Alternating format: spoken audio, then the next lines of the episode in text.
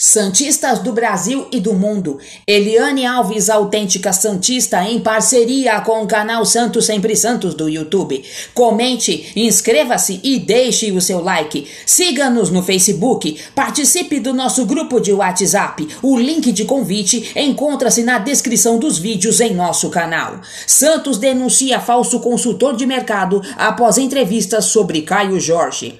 O Santos toma medidas cabíveis contra um falso consultor de mercado do clube após entrevistas recentes sobre Caio Jorge. Sérgio Canosi falou com Sky Sport da Itália e o jogo em Portugal, deu falsas informações e se apresentou como funcionário do Peixe. A Gazeta Esportiva procurou o Santos, que informou ter notificado Canosi e os veículos de imprensa. O clube toma medidas cabíveis contra o empresário junto ao departamento jurídico. Abre aspas, numa situação normal, acredito que o Caio possa ser vendido por 25 milhões de euros, mas nesta altura é difícil aparecer alguém com esse montante. Fecha aspas, disse Canose para Sky Sport. Abre aspas. Por 15 milhões de euros, o Santos aceitará a transferência. Fecha aspas, completou. Sérgio Canosi também falou ao, ao jogo que Caio Jorge tem contrato até dezembro de 2023, pois existe no acordo atual uma prorrogação automática por dois anos.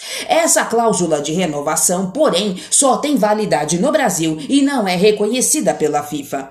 Como Caio assinou um pré-contrato com a Juventus, o Santos precisou negociar uma compensação financeira com os italianos para não perdê-lo de graça em janeiro. A liberação imediata imediata vai custar 3 milhões de euros, além de bônus.